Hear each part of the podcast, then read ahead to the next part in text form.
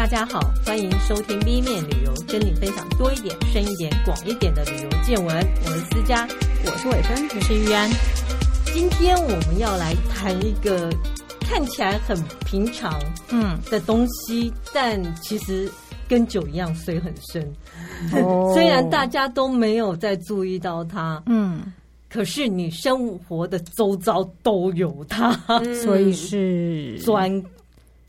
一块砖，嗯，所以是跟建筑比较有关系的。其实，对，可是因为砖这件事啊，其实你仔细想想，人行道也是砖，嗯，然后地下水道也是砖，桥也是砖，路也是砖。嗯、其实砖充满了你的生活周遭所有的地方。对，嗯，嗯，因为之前看了一本书，然后他的确也讲到，他是最被小看的一个建材。嗯。因为它的历史上溯到西元前一万年，嗯，然后你看到现在，我们还在用哦，嗯嗯，而且非常有趣的是，其实制砖的方法没有差很多，跟一万年前，然后砌砖的方法几千年来也没什么改变，嗯，所以这个是一个只有后后人越加越多，然后或者对他有一些建筑师的想法，嗯，不然砖是一个又。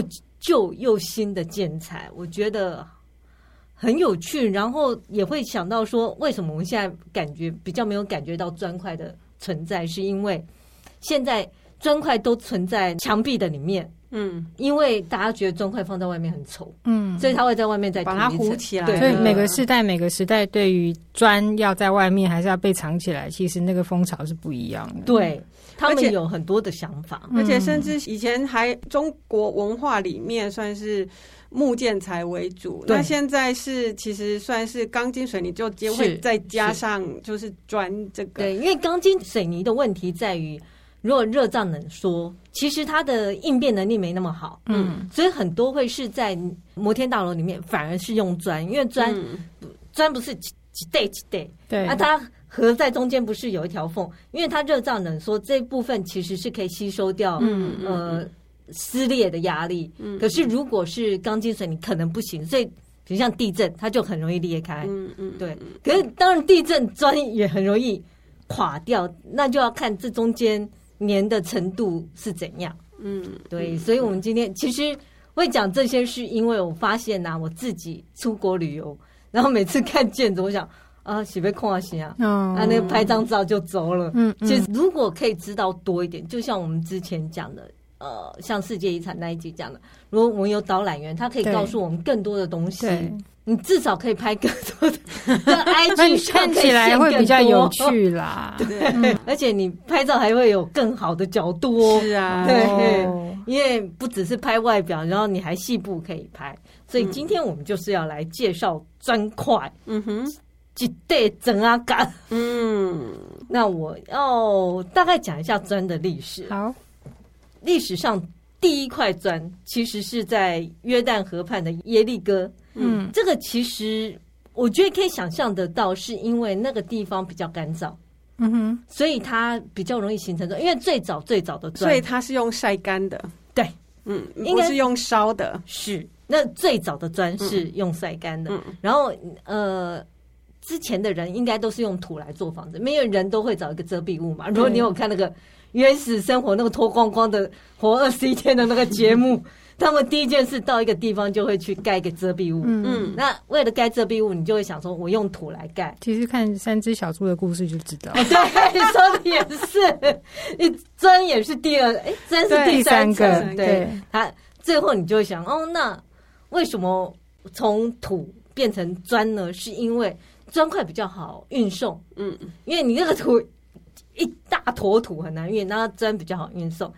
第二个其实是它，如果你一块一块，然后很干燥的话，你把它叠起来会比较坚固。嗯，因为比泥土比较，因为泥土是一大坨嘛，然后它会容易垮掉。然后如果一块一块一块可以分散风险，所以比较坚固。第三个是它是固定成型，你也可以说砖它本来一块就已经是固定成一个长方体，所以它就是比较容易搭起来，跟。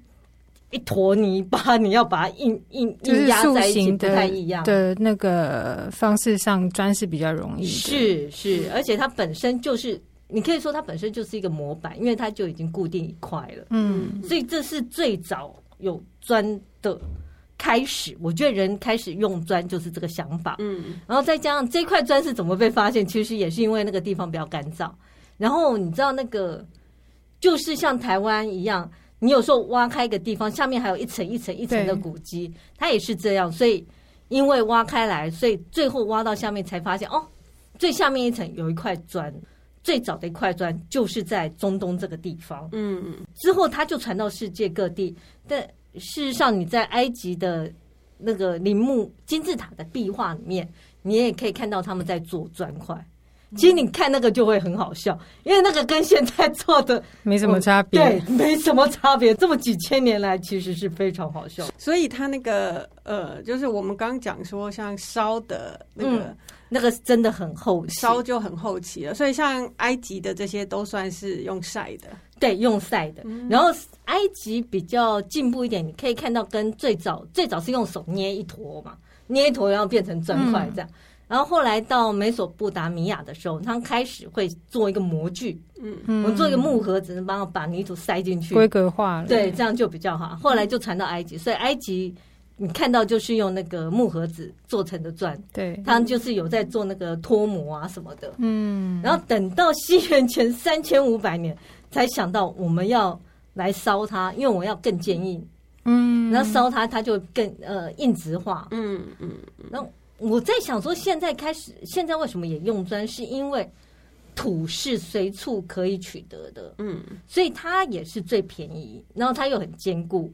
混凝土就不一样，混凝土其实是要比较像水泥什么，是要比较特别的呃泥巴，嗯，他们可能要什么各种不同的颜料原料混在一起才会变成混凝土。那所以砖它不是某一种特别的，它等于是粘土，粘土。然后它也会因为它的原料不同，它颜色会不一样。对，嗯。嗯，像好像你会看到黄色的，就是什么比较多一点，然后铁比较多一点就比较红。嗯，然后还有一块呃，在英国有个地方出产的砖就是蓝色的，嗯，可能也是土质有关系，对，跟土质有很大的关系。我们今天要介绍是我看到我自己觉得的全世界可以五大砖砌建筑。嗯，那你要怎么欣赏它呢？因为砖是长方体嘛，所以你从砖的本身，比如像它是用什么原料做成的啊，它会有什么颜色，到很多块砌在一起，嗯，光砌法就很复杂。嗯，因为你知道长方体。它可以直的，它可以横的，它可以交叉，它可以反过来。嗯，像这种各种的变化，哎，就看你的空间概念如何。嗯，嗯就是搭积木一样。对，这种砌法就是也是一种可以欣赏的东西。嗯、对，然后很有趣的是，它那个你在砌砖的时候，砖跟砖中间呢、啊，呃，你要粘粘那个砖头那个东西，嗯、那个叫砂浆。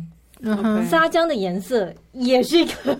可以欣赏各地会不一样，对不对？各地会不一样。嗯，然后砖跟砖之间，这个叫做灰缝。嗯，灰缝是粘起来，可灰缝有时候不会满到砖这一块。呃，对，砖跟砖交接之它不会齐。对，他们还有一种叫勾缝，嗯，那就是有点装饰。嗯，就是你另外拿一个东西把那个补齐。嗯哼，甚至于像高地，嗯，它会在那个勾缝呃勾缝的时候，它会看进一些那个。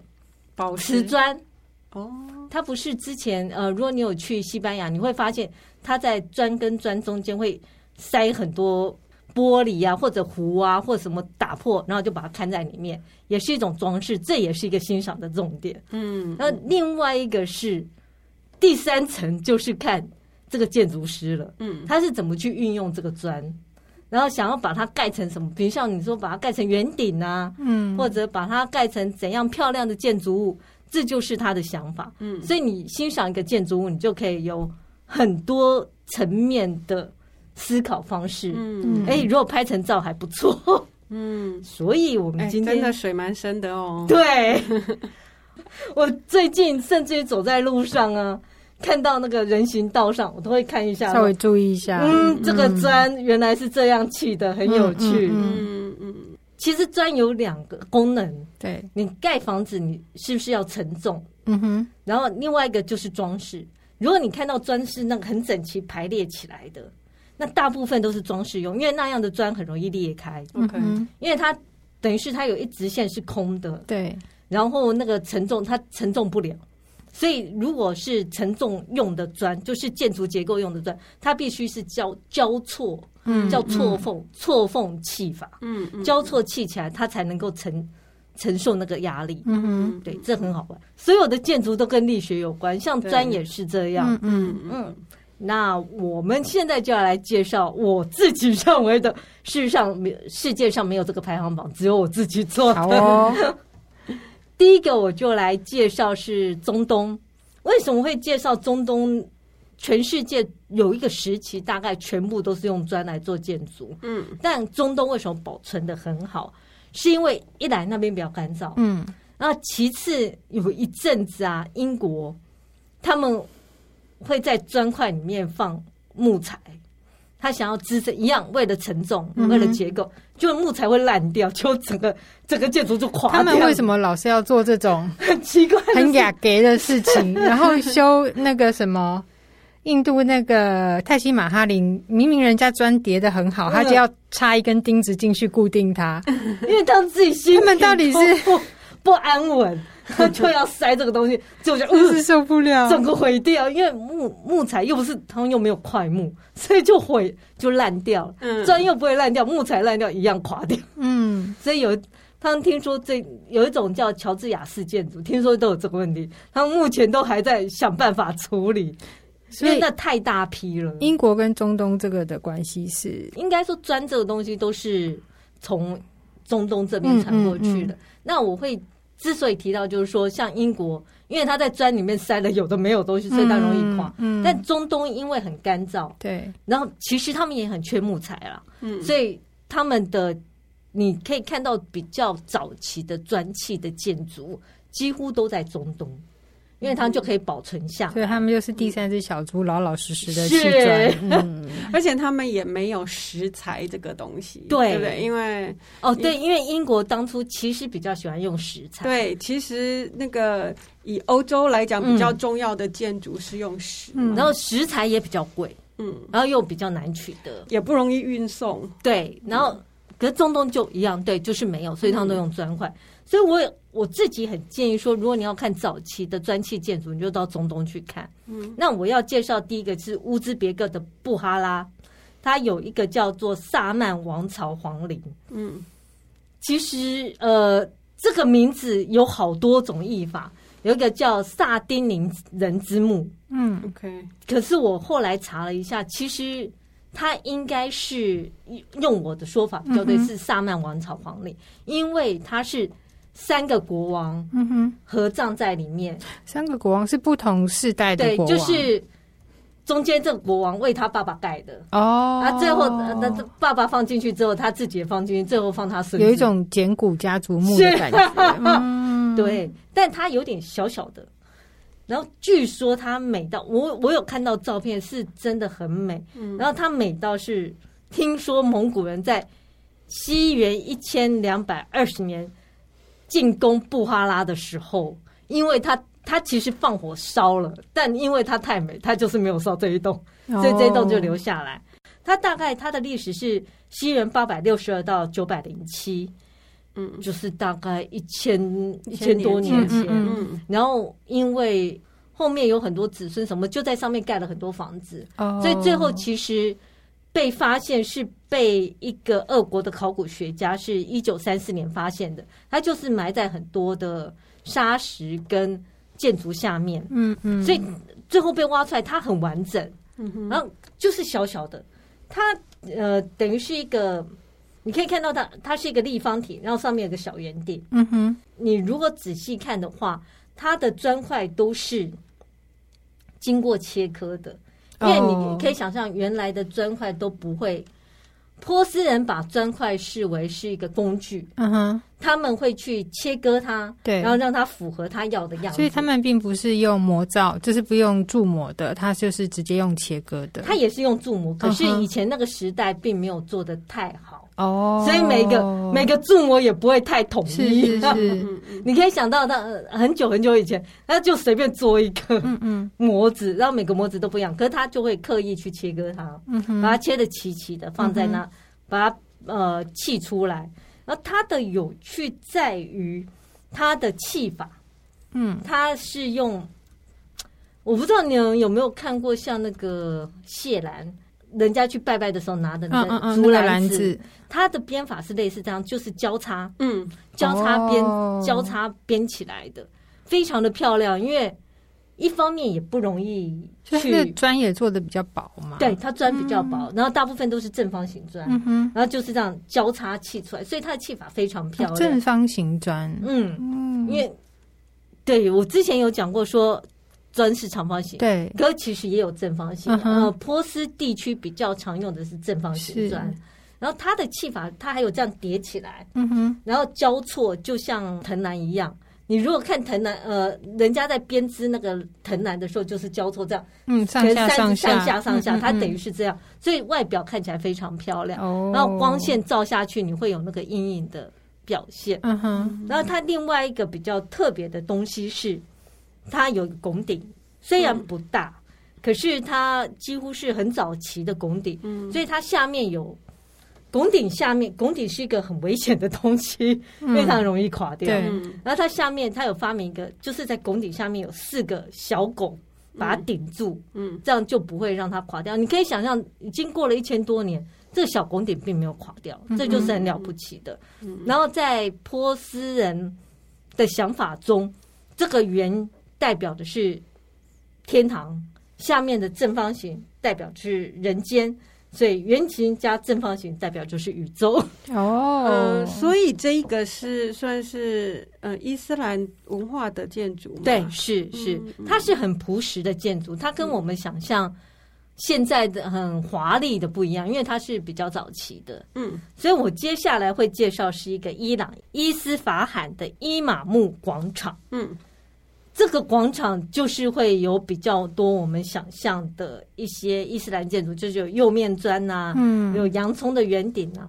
釉面砖就是也是比较后期了，嗯，因为它大概是十六世纪盖的，然后那个时候的砖，他们已经会在上面上一层釉，嗯，所以看起来就非常的漂亮。对，然后釉面砖它的特别在于。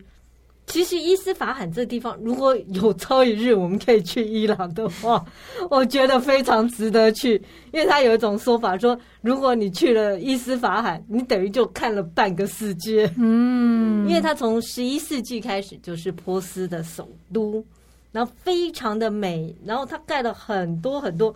其实我也可以介绍一下伊斯兰教，伊斯兰教大概是穆罕默德在西元。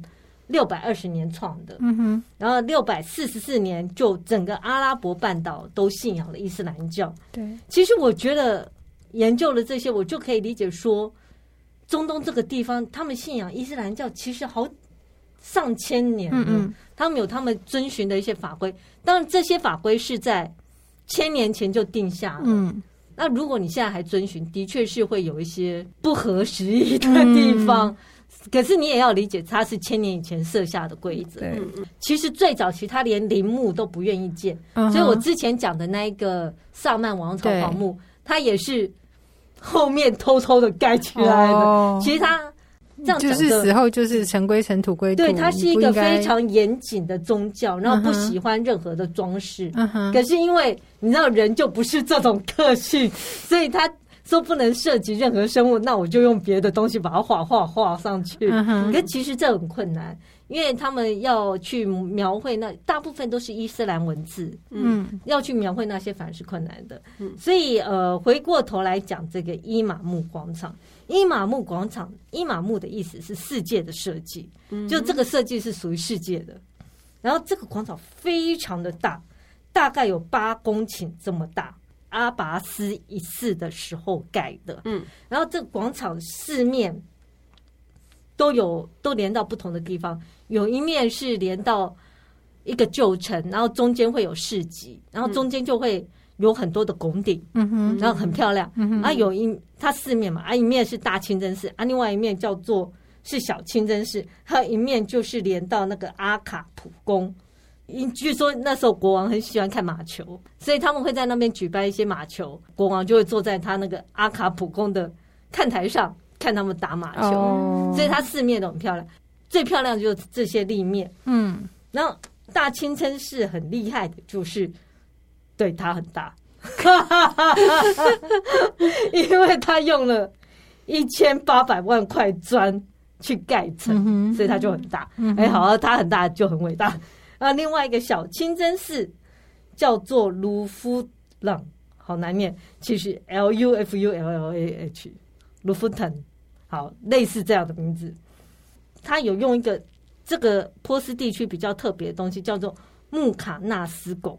你知道拱有很多种，拱拱最大的我们翻 arch，我们会翻成拱，嗯、可是它最大的功能分散这个重量。嗯哼，然后还有一个叫 vault。Vault 其实就是厚一点的拱拱.所以我们只翻成拱顶不太对，因为它可能没有一个顶，它只是在内部有一个弯进去的地方，uh huh. 这就叫他们的意思，这就是拱。那穆卡纳斯拱呢，是一个内交拱，内交拱就是放在里面的，嗯，然后挖进去，有点像内挖出来的，呃。拱顶，嗯哼，就像你挖冰淇淋这样挖起来的哦，冰淇淋表面那个东西，哦、对它的功能其实不太是分散风险，它比较像是装饰。装饰用，嗯，然后所以你可以看到有一些伊斯兰建筑在那个拱的那一面有很多小小的窟窿，嗯，那就是穆卡纳斯拱，嗯、然后那个窟窿其实很漂亮，如果它挖的比较。像蜂窝状，你就会觉得很美。啊，然后他们还会做更多的装饰，比如像他还会贴里面贴釉片啊，贴釉面砖或怎样，这是他们的发明。然后，对，纯粹就是为了装饰用。嗯、我觉得还蛮漂亮，大家可以去看。就是伊斯法罕这地方，除了这个皇宫很漂亮，然后。它的桥梁也会很漂亮，因为它桥梁下面也有休憩的地方。对、嗯，这也都是很值得一看的东西。嗯，因为之前我看泰国一个呃公共电视，他们有一组节目就是拍呃旅游，但是他也不是走那种吃喝玩乐拍的，就两个导演，然后他们就是在疫情前去了伊朗，然后今年才剪出来的影片就有去到你说这个地方，嗯、是真的很美。那个拱，你说的那个拱，就是我不晓得那个。时代那个技术，他们怎么盖出来？而且他说，甚至他市场后面有一些，因为那个很多对旅人啊会来做生意呀、啊、买卖啊。他说，甚至连后面的那些当时他们休息的那些旅店都还在哦，对真的是干燥可以保存下来。嗯，他们都还在，而且他们现在都还在利用，就还在使用中。对，我会刚刚提到这个广场，它不是有四面嘛？它有一面就是通到。通到那个大市集那一块，嗯，它中间这里就会有很多的澡堂啊，什么就是提供这些丝路之旅的人在那边休息。而且它那个它那个取光光照其实都设计的很好，那个画面拍起来真是漂亮。嗯，所以有我自己是很希望可以到中东玩一玩，因为它那边保留下来的东西会比较多一点。嗯，然后你可以更看到它的工艺之美。嗯，这是很有趣。去中东可能担心的不是。疾病的问题。是就很可惜了，希望有机会。然后第三个我要介绍，可能就是大家都有去过的是意大利佛罗伦斯的百花圣母大教堂，很有名。它的有名是它是有史以来最大的圆顶，嗯，它比那个万圣殿的圆顶还要大，嗯，然后。然后第二个有趣是因为当初大家都说我们来盖个教堂，然后盖盖盖盖到最后就剩这个圆顶，然后他想哇嘞啊，谁会盖这个圆顶？当初想太好了，这圆顶超难盖的，然后他举办一个竞赛，说好大家来提方法，看你看谁能够赢。最后就是有一个叫做，其实他很有名，布鲁内莱斯基，嗯，是他提出了一个方法，然后。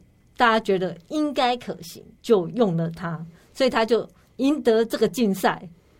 那他这个人很好玩，是因为那个时代其实并没有真正的建筑师。嗯，因为很早以前，以前只有工匠，没有建筑师。对，然后他自己是金工匠，他是做金子的。嗯哼，但他的同时也是一个学者。嗯，他就念了很多古罗马的一些建筑史啊，或怎样。他后来运用的其实有点相关，然后跟这些工人合在一起。他大部分都用图画来表示。嗯哼，我在想，说不定这是很早期的那种工程图。嗯，因为以前不是这样，以前就是工匠说：“哎，你就这样盖盖盖。”啊，到他这个时候，他开始画这个东西，让这些工人更理解要怎么去盖这个圆顶。那它的特别是，他们以前盖圆顶都会是，你知道会加一个框架。嗯哼，然后就把那个框架填满。对。然后再放上去，嗯哼，但它不是，它就从下面一层一层往上盖。哦，然后就像之前也讲的是，为什么他们不用石材？因为用石材一太重，对，它抬不上去，对。然后石材也难取得，嗯，然后也比较贵，嗯。然后砖一方面便宜，也更容易塑形，嗯，这是他的考量点。可是为什么当初他们要做这么大的拱圆顶？因为想要彰显他们很厉害，结果结果做不出来。其实对，就是做不出来，因为很难。拱顶本来就是很很不容易的技术。他，我想我在想，他应该是一方面展现这个地方的能力跟财力，然后对于上帝的一种崇拜吧，就表示说我们对你的虔诚有多大，我们很厉害，我们很虔诚。然后，对，然后我也要讲一下，其实因为砖可以，因为拱顶的麻烦就在于它很重嘛，嗯，它可能会垮掉，所以为什么用砖？其实砖有更多可以契合的方式，你砌怎么砌，你可以去减轻它的重量。然后它好用砖，就是它当初比较厉害的一点，他就提出他要用砖嘛，这一点。然后第二个，他用张力链，张力链。因为圆顶它会久了以后它会垮掉，嗯，它往下垮掉，因为它会习惯性往下，有一个叫什么什么什么应力，它就会习惯整整个不是往外面，它整个往下垮掉。所以它在盖拱顶呃圆顶的时候，它会盖很多呃在中间穿插很多张力链，等于几块砖层中间，它就拉一条。用铁或怎样或石材就做了一条链子，把它箍住，嗯，然后就是这样一层一层箍住，很像做筒子。你说你有看过人家做那个木桶，就很多箍条，他就会做这个，把它箍起来。嗯嗯。然后第三个，他就把拱顶分成很多小块，嗯哼，然后每个小块都是一个锥形的，然后锥形的小块，然后它在砌的方面，它也不是按照我们想的，它是用人字形砌法。嗯，人字形砌法会更密合。嗯哼，等于它砌，呃，它横的铺几块横的砖，就铺一个立的砖；横的铺几个，就铺一个立的砖。嗯、久而久之，它就会形成一个小小的、小小的一个梯形，然后、嗯、也会有弧度，嗯、然后它们之间也会结合的更紧密。所以他就是这样砌上去。然后对于工人也比较好，因为工人不需要，就不会太危险。他不会这样砌到一半，然后整个垮下来掉到他头上，嗯嗯、因为它是一块一块、一个一个小区块一部分组起来这样子。对，然后它同时用了双壳圆顶，就是我们在外面看到的圆顶跟里面看到的圆顶不一样。嗯，我们看到的是外面那一层，对，然后里面还有一层。嗯哼，所以用双壳圆顶的原因一样，也是要分散那个重量。嗯，因为我们就不用盖的那么粗那么厚，嗯，我们就两层比较薄，嗯，这样就也是有差。然后他这一招听说是学学自波斯，嗯哼，可波斯那时候哦哦，对我也可以讲一下波斯圆顶。怎么盖。波斯圆顶不是像他这么聪明，可是波斯圆顶他用的那个砂浆就是我那个粘的东西，他用的是很快就可以干的，嗯，然后所以他可以。它一气等于，如果你这个东西一贴上去，马上就干，我就可以很快的就把它盖起来。对，可是它不防水，所以在意大利不能用。Oh. 所以这也是他比较困扰的地方。嗯嗯，所以他就 他要一个要能防水的砂浆，又要盖出来，所以他就发明了这个做法。嗯嗯，我觉得这个很有趣。而且你如果如果可以旅游，你可以去百花圣母大教堂的时候，你可以它有一个楼梯可以走上去，你可以仔细的观察它圆顶内部的砖块砌法。我觉得这是很值得一块，不会就像。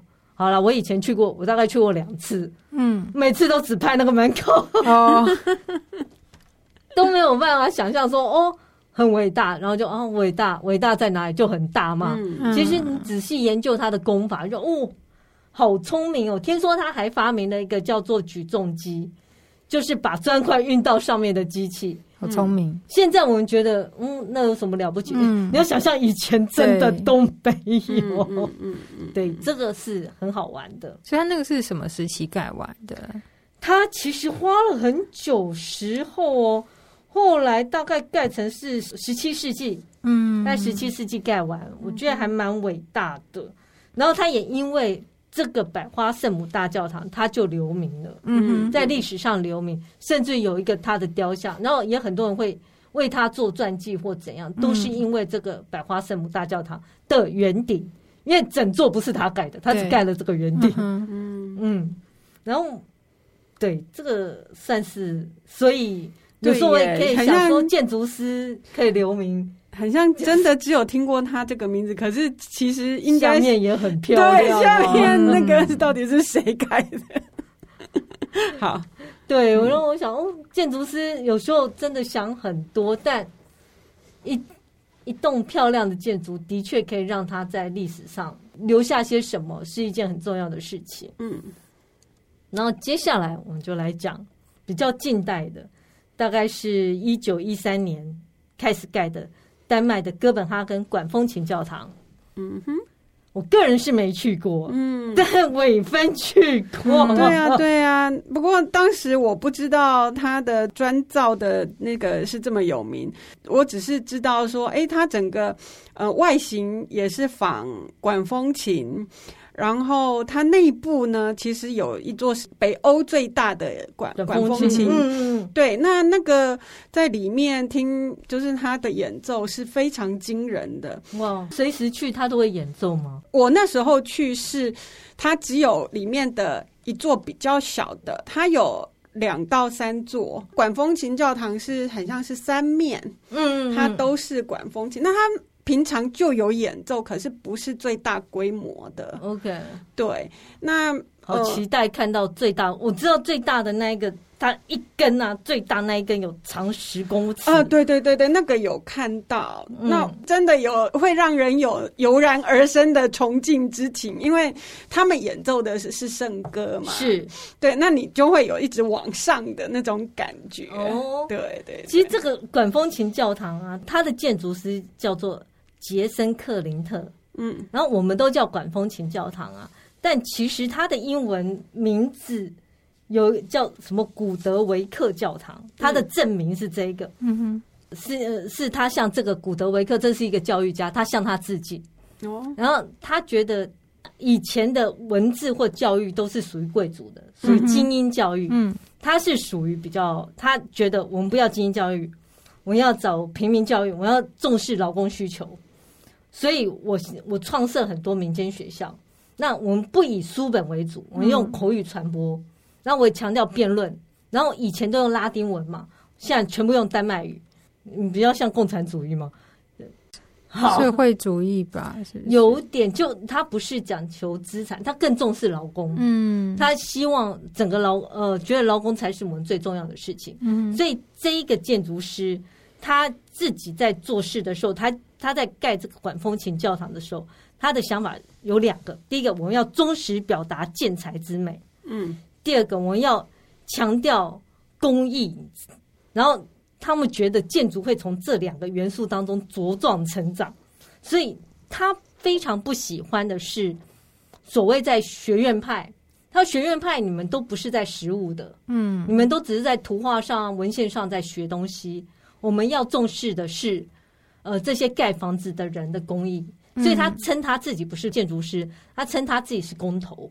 哦，嗯，然后他自己的呃也他也不是建筑系毕业的，他是工程系毕业，然后后来有学绘画。嗯，可是你可以了了解说，他整个想法就是，呃，我们这个教堂，我希望它是一个真正的教堂，真正为人民盖的教堂。嗯，所以我希望可以呈现的就是让大家很欣赏它，然后都可以走进去使用。嗯哼，然后它的特别是因为它的正面，它其实是正面很像管风琴。嗯，那是一个塔。对，然后后面才是主体。嗯，然后那个塔是比后面高。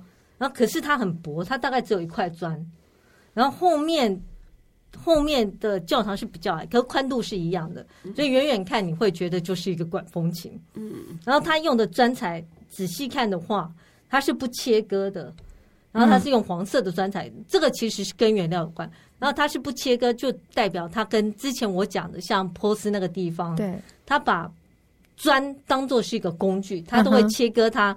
然后切割到符合他想要的样子，嗯、但在这个丹麦的管风琴教堂，他认为砖要呈现它原来的样子，嗯、所以他不切割，他就直接用哦，然后这样堆叠起来，等于是他是配合砖的特性，对，去做这整件事情。嗯嗯嗯、但其实这个管风琴教堂很花钱，他大概从一九一三年盖到一九三零年，一九三零年是他过世那一年，他还没盖好，后来是他儿子接手。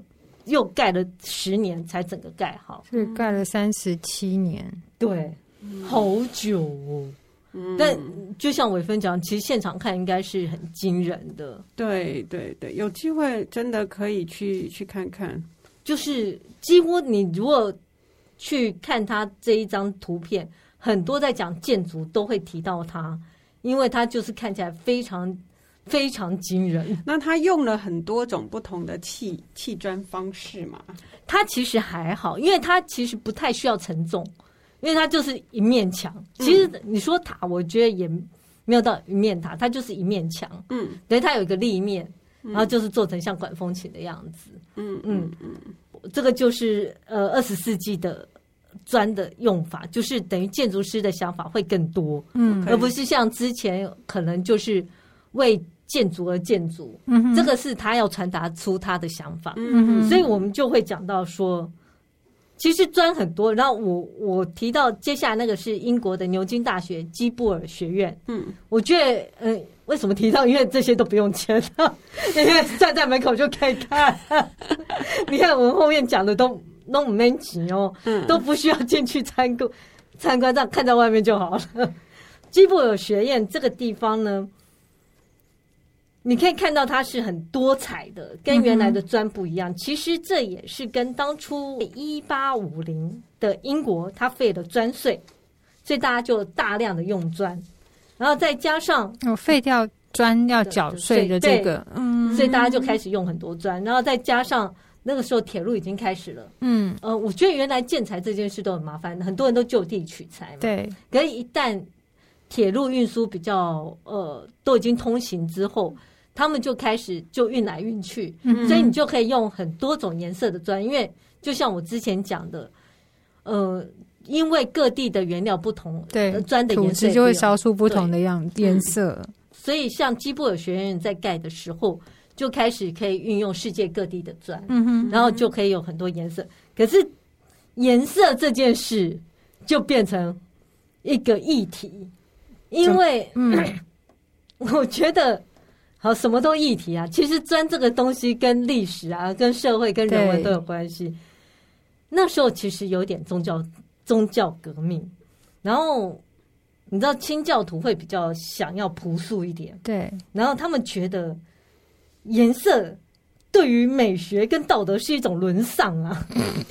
好，对，然后他们就是要清教徒，他们就是要单一色调。然后当时，然后他们就说：“哎，希腊罗马时代都是单一色调，我们也要单一色调。”对，所以曾经在呃，好像在宗教革命这一段时期，他们把所有的颜色都去掉，都全部用单一色调。可是另外一方面，其实这跟我的认知不一样。我本来以为说新教会很不颜色多彩，没有，其实是。新教就是单一色调，那多彩的反而是保守主义要多彩。旧教对啊，他们那个像天主教的就连十字架你都看得出来，很丰富啊。因为在十字架上面，如果雕饰很多的，嗯，或者是上面有耶稣的，那就是旧教的。对，就是他们就是。我们就是要夸张，我们就是要奢华，就是要美啊！对啊，新教就是因为要反对天主教的那种教廷的奢华，或者是有一些传统，你才能跟上帝沟通。对，那我我就是从我自己本身开始，嗯嗯，然后我自己本身就能跟上帝沟通，所以他们崇尚的是极简。崇尚的是实用。老实说，就观光的角度看来，摩香和华这种丰富 丰富的豪华。可是，可是我记得基布尔学院，啊、我记得他们牛津的的的学院也是，虽然单一色彩，可是他们雕饰的也还蛮华丽的。它算是多色彩，没有，因为这一个建筑师要的是多色调。嗯、哦，OK OK。然后他讲的是说，他希望每一寸都要给我发光。他不要像那个清教徒，每一寸都这样，嗯，丑丑的。我每一寸都要发亮发光，吸引所有人的注意力。所以，然后这也是牛津大学第一座砖砖砌的建筑。这个建筑师叫做巴菲尔德。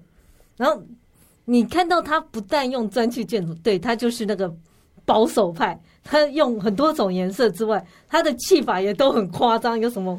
锯齿状啊，鳞状啊，各式各样的砌法。对啊，牛津大学里面的建筑看起来就是这个 很夸张的样子，对不对？对，而且它是不是保持了那个砖原来的样貌？因为它不是釉面砖，对，釉面砖才会在上面涂一层。嗯，像之前提到那个伊玛目，它涂一层，它还有一种叫七色，上七层颜色的，然后上完之后再去烧，嗯、那个叫做。釉上彩，嗯 就是颜色很丰富。可是像基布尔学院，它是用砖的原色，因为它还不是用到釉面砖。嗯，然后它很好玩的是，好，他说我是现代主义，但现代主义的想法跟我跟我认知的不一样。他的现代主义是说，他说，哎，我们这个都是参考，呃，我所有的东西都是参考古希腊罗马的建筑工法。嗯哼，他说怎么可能？因为他的想法是，如果古罗希腊罗马的人在现代，他有这样的技法，他会怎么盖房子？所以不是参考他们的，而是以他将自己想做是他们，然后用现代的技法去盖这些房子起来。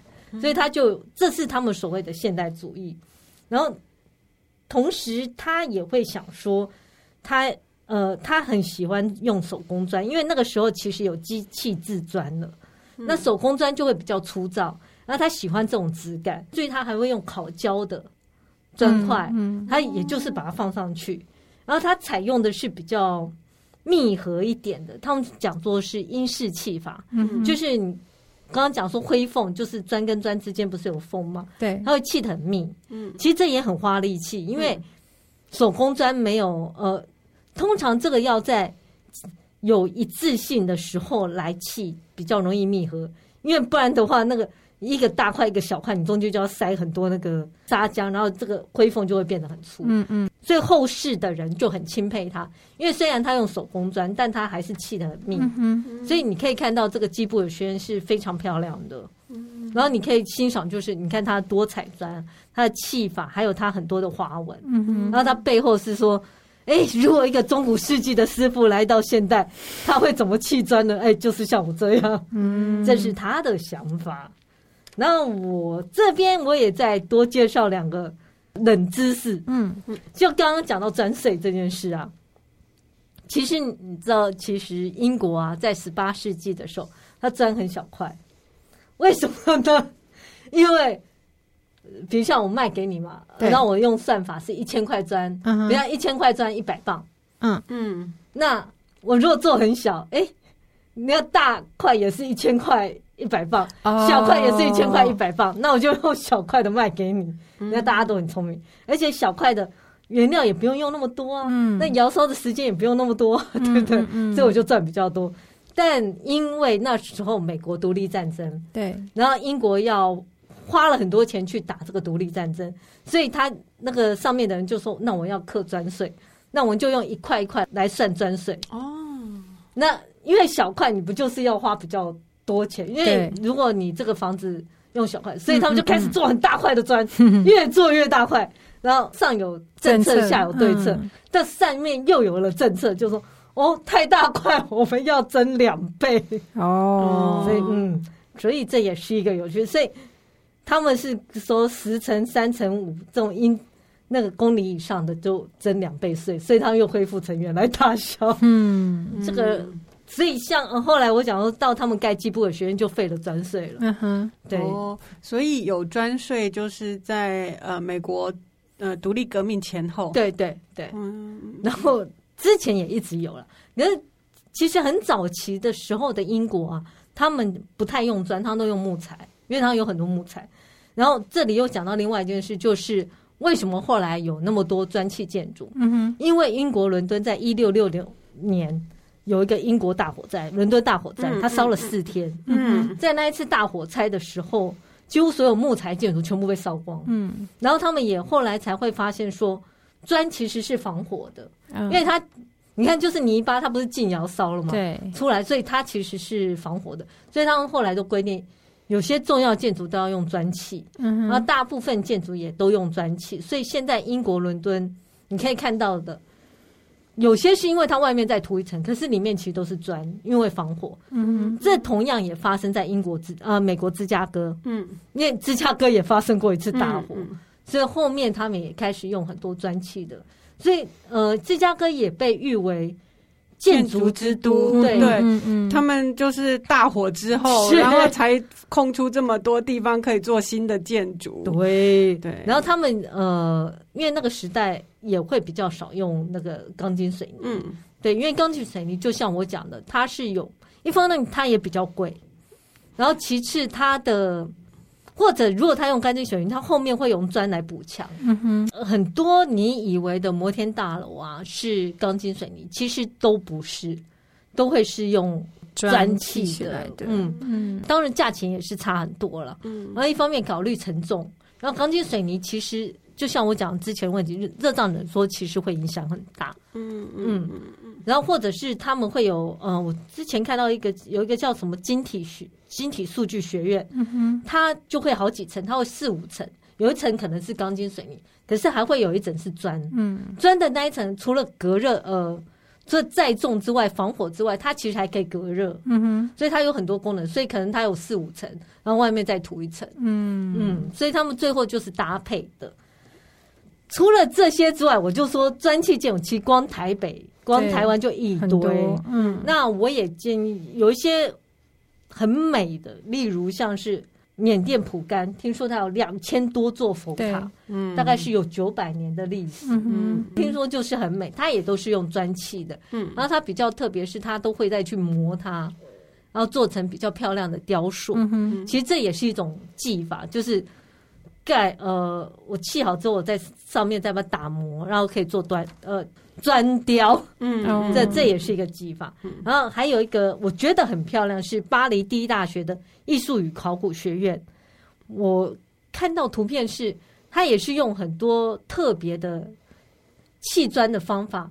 你可以想象用那个乐高啊，嗯、有很多种方法，你怎么砌就会有很多花样，这都是你可以学习的。嗯，因为它毕竟是一个。呃，立体的东西，对，可以你要转来转去来想，嗯嗯，然后还有一个是尼德兰的阿纳姆开放式博物馆，在哪里啊？阿纳姆哦，谢谢。他这个博物馆很有趣，他会收呃，他有在收世界各地就是废弃的建筑，嗯，可我不太知道他要怎么运过去。可是他的外墙啊，他有整面。博物馆的整个外墙，它就用四十种不同的砖材跟二十八种砌法。嗯，我觉得好像一个博物馆，你在外面就可以看到它不同的砌法到底长什么样。因为有时候我们用讲的很难理解，对，因为你很难把所有的建筑物打起来一起放在同一个画面比较。对，然后再加上建筑师或者工匠有很多突如其来的想法。其实我就说，砖光砌法就有很多。可以变化的东西，嗯嗯嗯、所以这个地方你可以看到很多，他至少收集了二十八种不同的气法，你可以去看一眼。嗯，砖可能真的是被小看，然后被注意的人也很很少。那我建议是以后你在大概你大概知道砖要从哪几个角度去欣赏。对，那以后你在看建筑的时候，就可以好好的去欣赏这个建筑师在这个建筑里面想要告诉我们什么。比如像他可能是一个。想要给你多色调，让你更漂亮。对啊，有些其实他是想说，我这个要切合民众，嗯，有各式各样的想法，再加上那个技法，我觉得都是大家可以多多注意的。嗯嗯，今天就到这里喽。哦，知识含量有够多，很重 很重，这一集很硬。如果喜欢我们的节目，请在各大 Podcast 平台订阅我们，或到脸书、IG 按赞，追踪分享给你身边的朋友们。那今天就到这里喽，谢谢，谢谢，再见，拜拜。